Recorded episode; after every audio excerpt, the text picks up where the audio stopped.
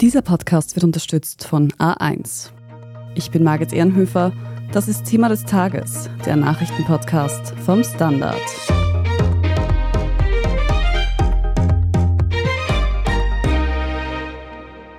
Eine Million Menschen sollen innerhalb eines Tages aus dem nördlichen Gazastreifen in den Süden wandern. Diese Aufforderung hat Israel an die Menschen im Gazastreifen geschickt. Und wenn man sich vorstellt, dass da mehr als zwei Millionen Menschen leben und die Hälfte davon jetzt vom Norden in den Süden evakuiert werden muss, während gleichzeitig aber aus der Luft attackiert wird, das ist unvorstellbar. Grund dafür ist eine bevorstehende Militäroffensive Israels. 300.000 Reservisten mussten dafür bereits einrücken. Es wird international eigentlich davon ausgegangen, dass das jetzt schon eine längere Angelegenheit sein wird. Also man hat ja bereits am Samstag in allerersten Antworten der israelischen Regierung gehört, das ist diesmal keine Operation, das ist ein Krieg. Zivilistinnen sollen sich deshalb nun in Sicherheit bringen. Aber wohin, wenn die Grenzen geschlossen sind? Wir sprechen heute darüber, wie Israels Bodenoffensive aussehen wird und welche Auswirkungen diese auf die Bevölkerung in Gaza hat. Und wir sehen uns an, wie es den Menschen in Israel geht, die seit dem Angriff der Hamas vergangenen Samstag im Ausnahmezustand leben. Maria Stärkel, du berichtest schon seit mehreren Jahren für den Standard aus Israel. Warst du denn vergangenen Samstag während dieses Großangriffs der Hamas auch vor Ort? Und wo befindest du dich jetzt gerade? Ich bin jetzt gerade in Jerusalem, in Westjerusalem. Vergangenen Samstag, der Überfall kam ja für alle überraschend war ich gerade auf einem Kurzurlaub in Italien. Mein Rückflug nach Israel war am Tag danach geplant. Die Fluggesellschaften haben dann alle ganz hektisch ihre Flüge gecancelt. Und ich bin dann ein paar Tage dort festgesteckt, habe aber am Mittwoch, Mittwochmorgen dann zurückfliegen können. Es hat aber für die Berichterstattung in den ersten Tagen wenig Unterschied gemacht, weil auch meine Kollegen und Kolleginnen in Israel von Tel Aviv oder Jerusalem aus berichten mussten, weil die Zone selbst, die attackiert worden ist, zur militärischen Sperrzone erklärt worden ist. War es für dich denn eigentlich auch eine Option, nicht nach Israel zurückzukehren, sondern in Italien zu bleiben angesichts der Situation? Nein, gar nicht. Ich war sehr froh, dass das geklappt hat am Mittwoch. Es ist schwierig, von fern aus zu berichten. Vor allem, man kennt viele, die betroffen sind. Es gibt eigentlich niemanden hier, der nicht irgendwie betroffen ist und niemanden in der Familie oder im Bekanntenkreis hat, der vermisst wird, verschleppt worden ist oder, oder umgebracht worden ist. Es ist schwer. Es ist ja auch eine Trauer irgendwie, die alle erfasst und ein Schock. Und das aus der Ferne mitzuerleben, ist schwierig. Wie gesagt, in der Berichterstattung hat es in den ersten Tagen wenig Unterschied gemacht. Jetzt ist es anders. Jetzt kann man auch wieder in den Süden fahren. Mit Vorbehalt. Also für bestimmte Gegenden kann man nur mit Armeebegleitung hinein und ja, natürlich mit Sicherheitsausrüstung. Im Moment ist gerade die deutsche Außenministerin Annalena Baerbock zu Besuch. Ursula von der Leyen hat sich jetzt auch kurzfristig angekündigt. Die sind jetzt gerade alle am Weg in den Süden. Ich wollte eigentlich auch mitfahren, aber der Podcast hat jetzt Vorrang. Dann einmal danke dafür, dass du dir diese Zeit nimmst. Vielleicht kannst du uns noch etwas dazu erzählen. Du hast jetzt schon gesagt, Teile kann man nur mit Militärbegleitung besuchen. Wie hat denn die Einreise nach Israel generell funktioniert? Die Sicherheitsvorkehrungen sind natürlich jetzt, die sind immer massiv, aber sind jetzt natürlich aufgestockt. Es ist vor allem schwierig, einen Flieger zu erwischen, weil die meisten Fluglinien nicht mehr fliegen. Ich habe auf die israelische Fluglinie gesetzt, weil das die Gesellschaft ist, die die letzte ist, die aufgeben wird sozusagen, weil ja auch die Reservisten und Reservistinnen im, in der ganzen Welt zurückgebracht werden müssen ins Land. Ärzte, Ärztinnen, die im Ausland waren, so schnell wie möglich wieder ins Land gebracht werden müssen, weil die dringend hier gebraucht werden. Mhm. Ja, mit El Al hat's geklappt, aber viele Fluglinien fahren nicht. Es gibt einige Kollegen und Kolleginnen von mir, von anderen Medien, die so wie ich zu der Zeit gerade in Europa waren, in Deutschland. Teilweise haben die es über Jordanien versucht, die sind dann nach Jordanien geflogen über den Landweg nach Israel, aber es war auch sehr mühsam. Ich kenne die Berichte von Österreicherinnen, die zurückgebracht werden, die evakuiert werden müssen. Es ist auch in die Gegenrichtung schwierig. Ich bin angekommen, bin dann gleich empfangen worden von einem Raketenalarm am Flughafen und habe später erfahren, dass kurz nach mir ein British Airways Flugzeug wegen dieses Alarms wieder umgedreht ist und zurück nach London. Seither fliegt British Airways auch nicht mehr. Also es ist ein, ist ein bisschen schwierig im Moment. Du hast es geschafft, du bist jetzt in Jerusalem wieder, hast du vorhin gesagt, und du sprichst ja natürlich auch mit den Menschen vor Ort. Wie geht's denen gerade? Ja, es ist oberflächlich sehr still hier, ungewöhnlich still. Jerusalem ist ja eine sehr dicht besiedelte Stadt und die Straßen sind viel leerer als sonst. Viele Lokale sind geschlossen, die Menschen haben einfach andere Sorgen jetzt als auszugehen. Viele sind ja auch mobilisiert worden. Immer wieder sieht man Leute Spenden sammeln auf der Straße mit Tischen, mit riesigen Stapeln an Hygienematerial, Nüssen, Thunfischdosen für die Soldaten, Shampoo, Unterwäsche. Das wird alles dringend gebraucht. Niemand verlässt sich darauf, dass der Staat das alles liefern kann, weil alle haben das Gefühl, es müssen alle zusammenhalten, weil das so eine große Anstrengung jetzt ist, die sich ziemlich sicher auch noch ausweiten wird. Es sind alle geschockt. Ich kenne eigentlich niemanden, der im Moment gut schlafen kann. Gibt es dann in dieser Ausnahmesituation zumindest noch so eine Art Alltag? Also zum Beispiel gehen die Menschen ganz normal ihrer Arbeit nach? Teilweise ja, teilweise nein. Also ich kenne Leute, die im Moment auch sich Urlaub nehmen, um die Menschen im Süden zu unterstützen. Manche sind eben mobilisiert. Ich kenne viele, die im Moment den Freiwilligendienst sozusagen an erste Stelle stecken und die Arbeit an, an zweite. Also Schulen sind zum Beispiel geschlossen. Das heißt, alle Schüler und Lehrer, Lehrerinnen sind im Moment nicht im Einsatz. Dafür herrscht natürlich in den Krankenhäusern Hochbetrieb. Du hast auch andere Orte in Israel schon besuchen können. Hast du dort ähnliche Erfahrungen gesammelt und wo genau warst du denn? Ich war noch nicht in den betroffenen Kibbutzim, die überfallen worden sind. Da kommt man, wie gesagt, nur mit Armeeerlaubnis hin. Habe mich aber mit Menschen unterhalten, die von dort vertrieben worden sind. Die sind jetzt in Hotels in Zentralisrael und am Toten Meer und die sind alle wahnsinnig verzweifelt natürlich. Sie wissen nicht, wann sie wieder zurück können. Sie wissen nicht, wer von ihren Familienmitgliedern noch lebt. Das ist eine furchtbare Stimmung, das kann man sich nicht vorstellen. Die versuchen im Moment irgendwie die Balance zu finden zwischen dauernd am Handy hängen und herauszufinden, ob es Neuigkeiten gibt über die Vermissten und alles abzuschalten und zu versuchen, nicht komplett zu verzweifeln an der Lage. Ich habe heute auch mit jemandem, der nahe der libanesischen Grenze wohnt, gesprochen. Er hat zwei kleine Kinder und ist jetzt alleine zu Hause. Er hat gesagt, er hat die ganze Familie schon in den Süden geschickt, also nicht den Süden, Süden, der schwer betroffen ist auch von Raketenbeschuss, sondern weiter in den Süden Richtung Zentralisrael, weil die Sorge einfach besteht, dass sich im Norden eine neue Front eröffnet.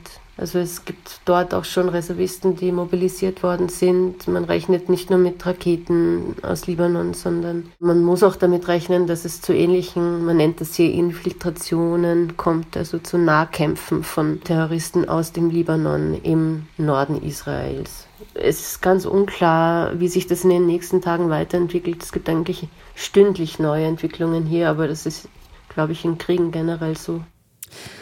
Und zu diesen neuen Entwicklungen gehört auch die traurige Nachricht darüber, dass zwei weitere österreichisch-israelische Doppelstaatsbürger nach dem Angriff der Hamas auf Israel tot sind.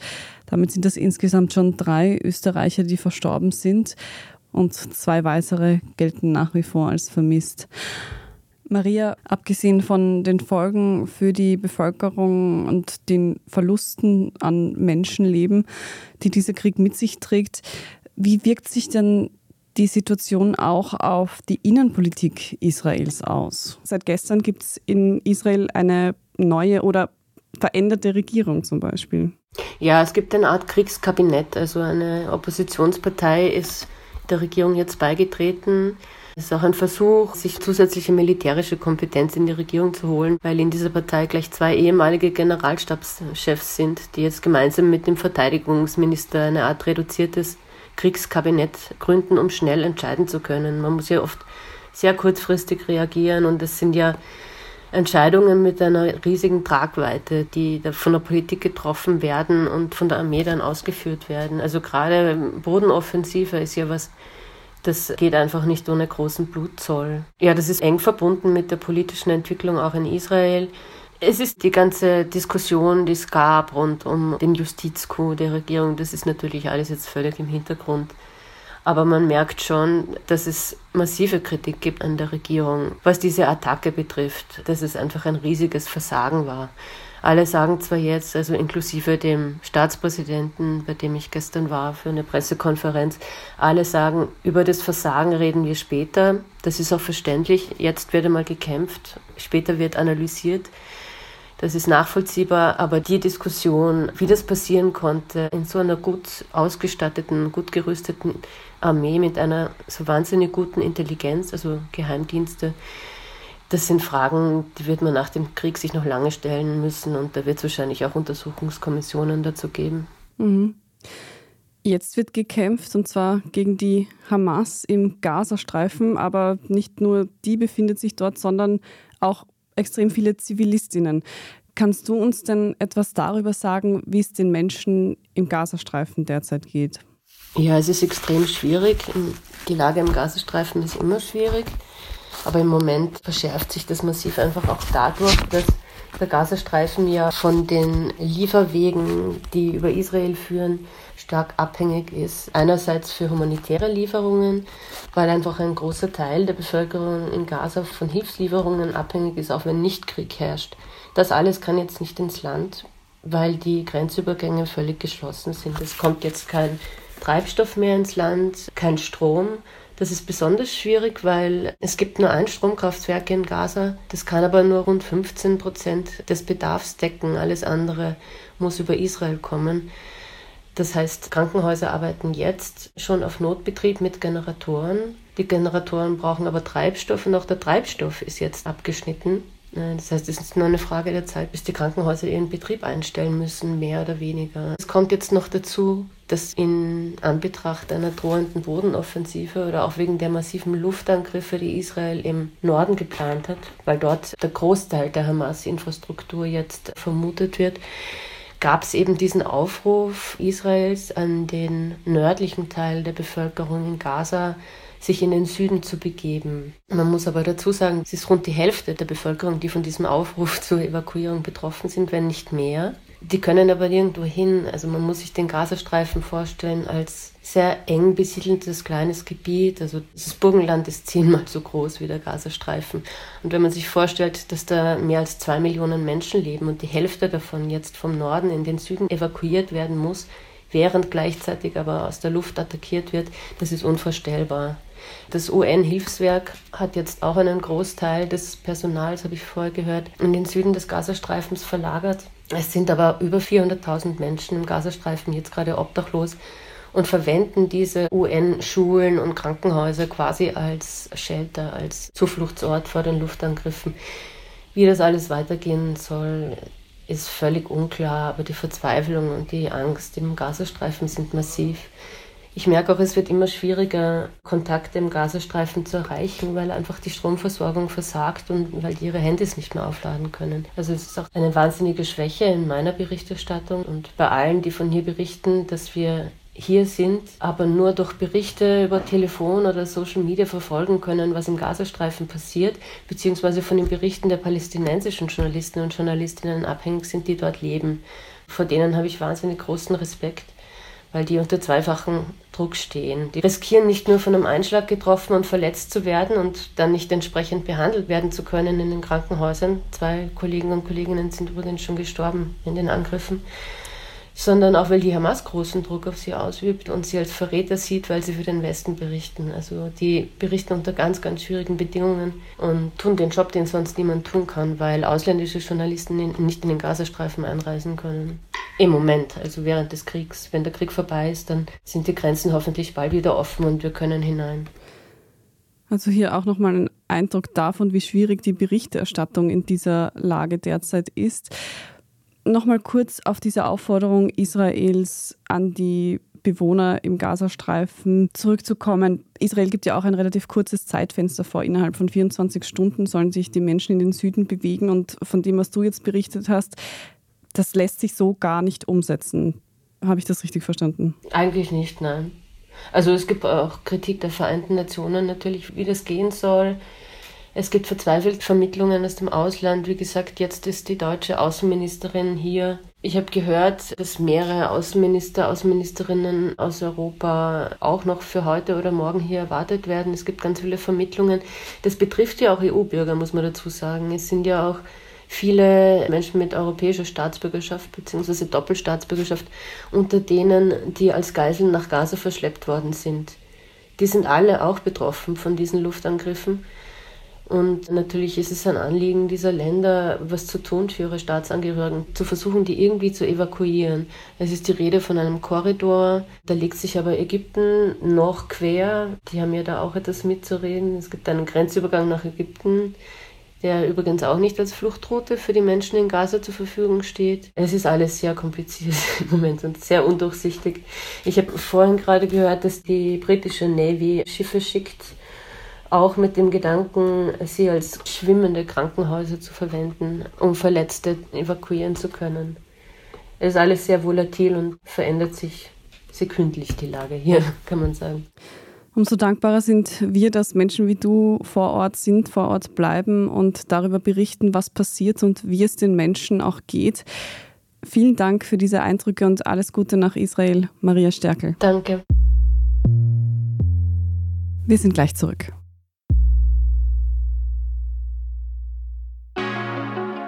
Jetzt upgraden. Jetzt auf bestes 5G von A1 upgraden. Jetzt ohne Bindung upgraden. Jetzt Simply upgraden. Die A1 Simply Tarife. Jetzt mit 5G und unlimitierten Daten in A1 Simply L. Ganz einfach ohne Bindung und mit Gratisaktivierung. Jetzt du im A1 Giganetz.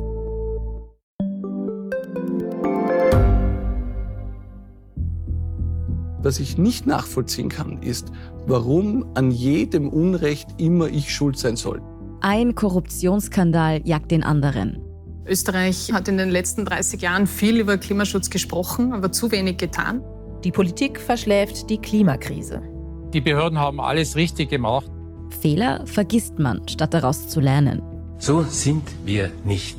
So ist Österreich einfach nicht. Aber wie ist Österreich dann? Das wollen wir bei Inside Austria herausfinden. Wir blicken auf die großen österreichischen Skandale. Von Ibiza bis Ischgl. Wir wollen wissen, wer dafür in der Politik die Verantwortung trägt. Und wir schauen genau hin, wo Österreich über seine Grenzen hinaus mitmischt. Vom Wirecard-Skandal bis zum Ukraine-Krieg. Das ist Inside Austria von Standard und Spiegel.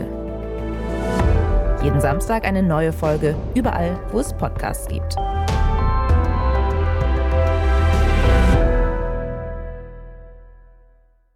Manuel Escher, du bist Redakteur in der Standard Außenpolitik und wir haben es vorhin gerade besprochen. Die Menschen dort wurden von Israel aufgefordert, Gazastadt zu verlassen, weil eben eine Militäroperation bevorsteht.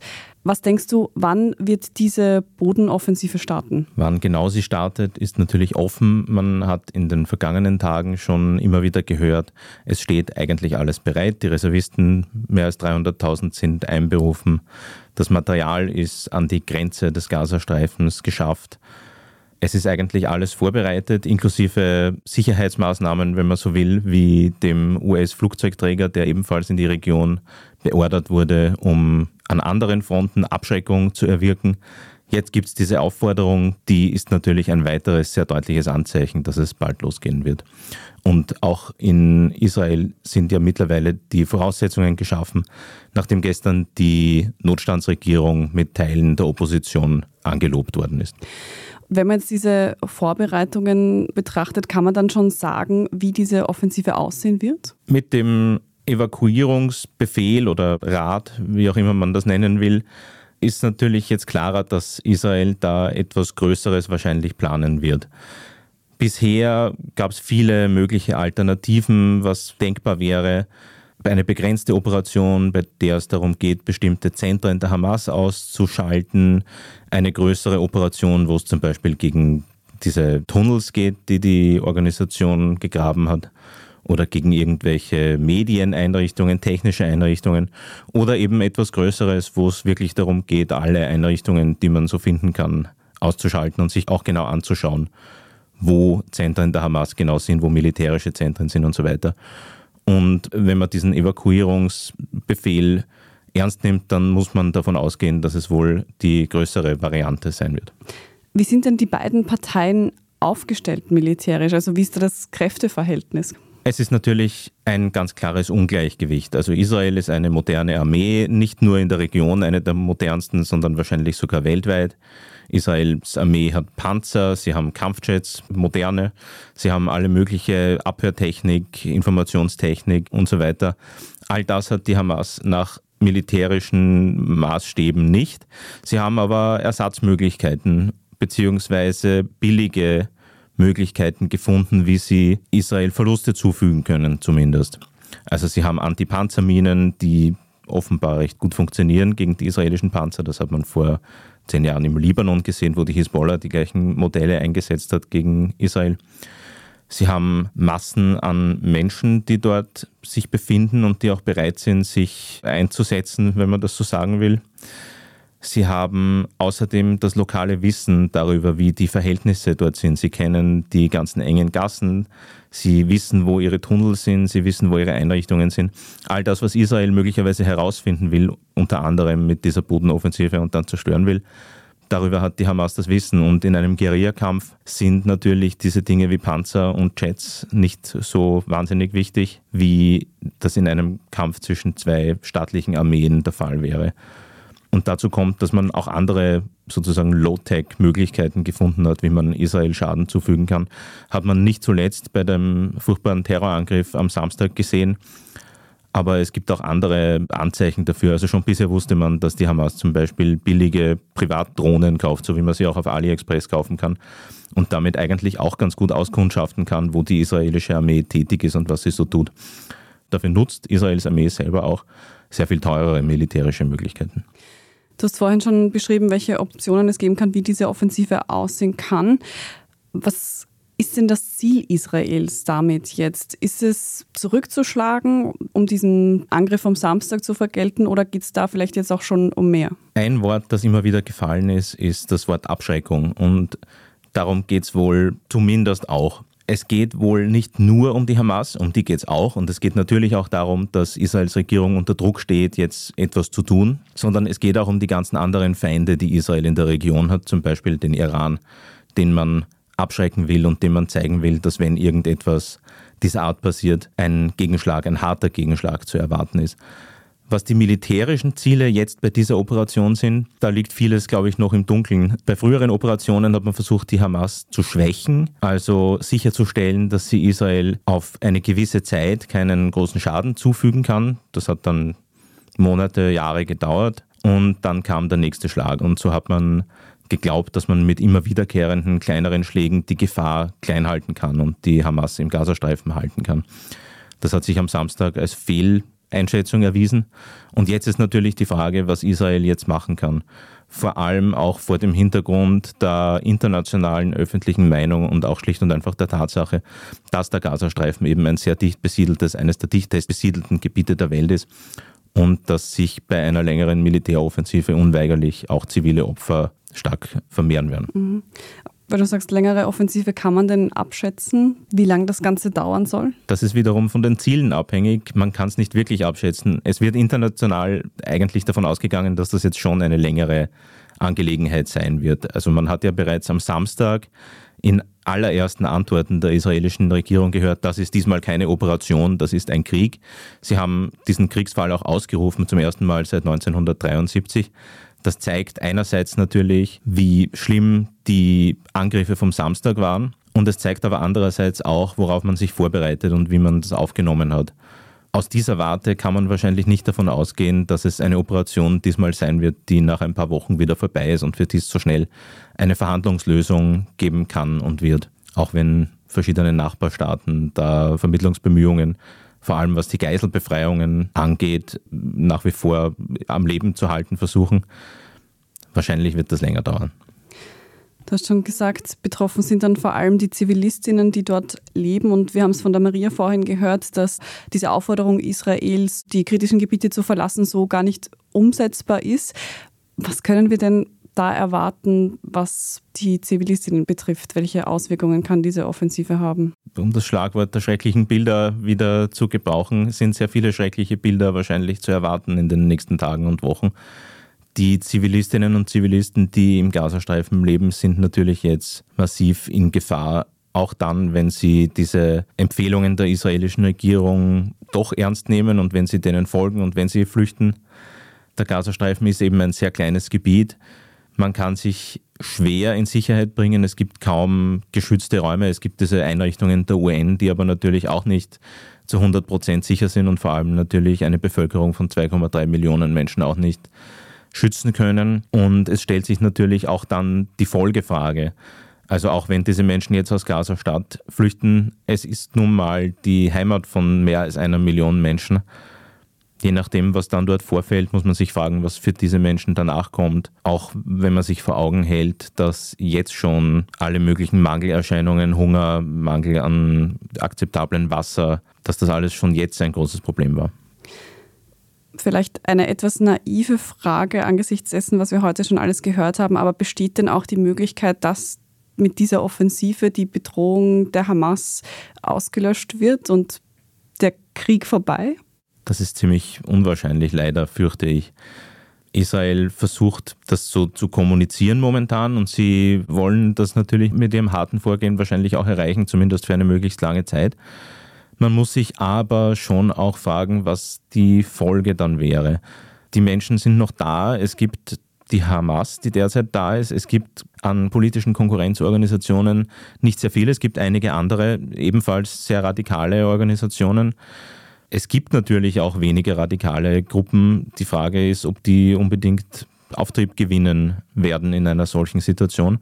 Und wenn die Hamas zerstört ist, stellt sich natürlich die Frage, wer dieses Gebiet verwalten will. Übrig bleiben könnte Israel. Das hat man eigentlich 2005 mit dem Abzug aufgegeben, weil man gesehen hat, dass sich das auf lange Sicht nicht durchhalten lässt. Wird Israel vielleicht auch nicht machen wollen wieder und auch nicht können auf ewige Sicht. Es ist, glaube ich, sehr viel offen, was die Frage nach dem Danach betrifft. Wann diese Militäroffensive, die Bodenoffensive nun tatsächlich starten wird. Das werden wir in den nächsten Tagen wahrscheinlich sehen.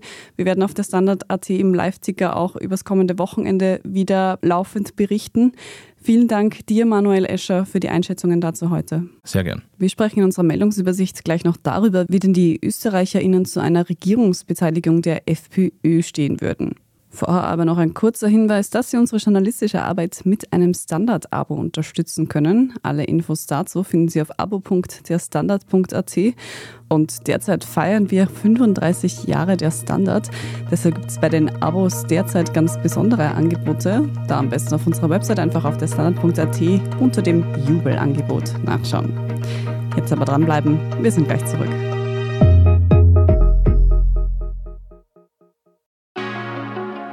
Jetzt upgraden.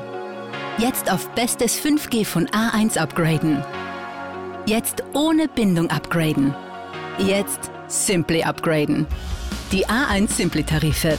Jetzt mit 5G und unlimitierten Daten in A1 Simply L. Ganz einfach ohne Bindung und mit Gratisaktivierung. Jetzt du im A1 Giganetz.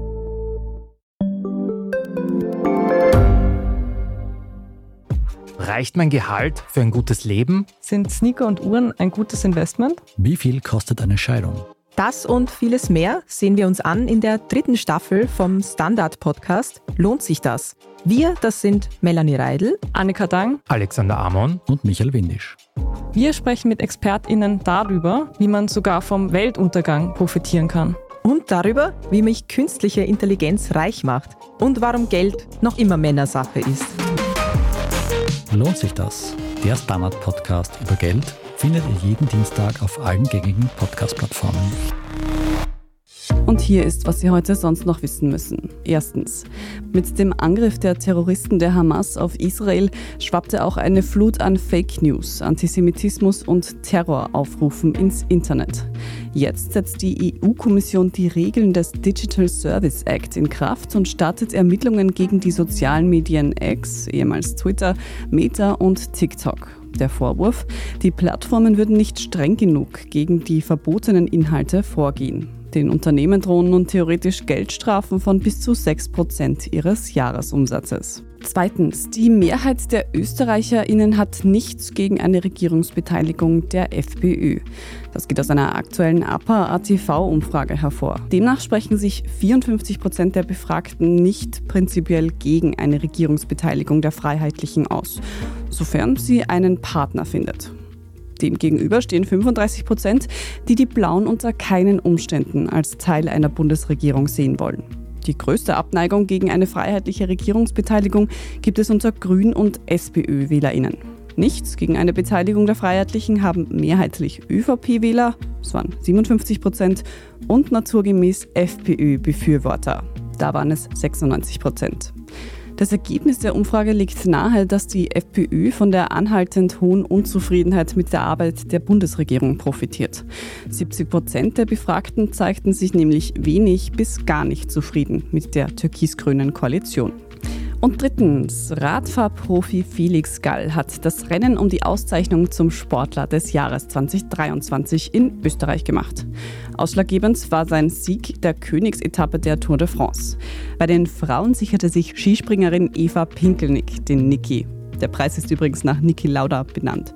Als Mannschaft des Jahres triumphierte das Fußballnationalteam der Männer. Eine auch kritisch gesehene Wahl, denn sie ließen dabei unter anderem das österreichische Weltmeisterteam der Synchronschwimmerinnen hinter sich. Zum Abschluss noch ein Hörtipp. Es gibt immer mehr Menschen, die sich mit der eigenen Geschlechtsidentität auseinandersetzen und starre Rollenbilder von Frauen und Männern immer öfter hinterfragen und aufbrechen.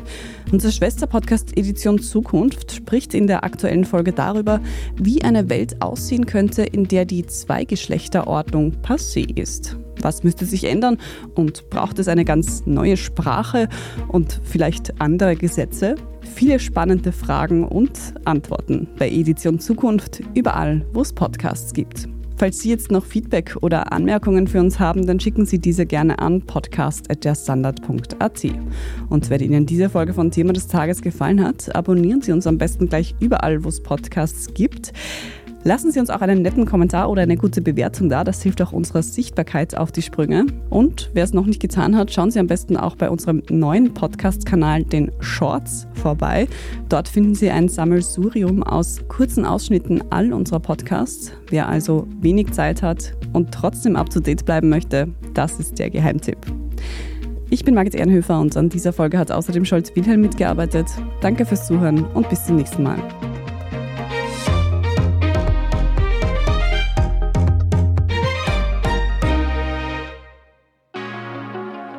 Jetzt upgraden. Jetzt auf bestes 5G von A1 upgraden. Jetzt ohne Bindung upgraden. Jetzt Simply upgraden. Die A1 Simply Tarife. Jetzt mit 5G und unlimitierten Daten in A1 Simply L.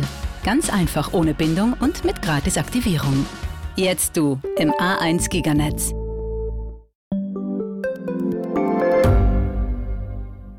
Standard-Podcasts gibt es ja wirklich schon zu jedem Thema. Also fast jedem. True Crime. Thema des Tages. Lohnt sich das? Inside Austria. Serienreif. Besser Leben. Rätsel der Wissenschaft. Edition Zukunft. Und, und, und. Aber nicht jeder hat die Zeit, das alles zu hören. Und manchmal möchte man sich einfach nur ein paar Minuten beschallen lassen. Ich bin Scholt Wilhelm. Und ich bin Margit Ehrenhöfer. Ab sofort bringen wir auch Highlights unserer Podcasts. Für zwischendurch, wenn mal weniger Zeit ist. Diese kurzen Ausschnitte nennen wir Shorts. So wie eine kurze Hose. Oder eine kurze Geschichte. Okay.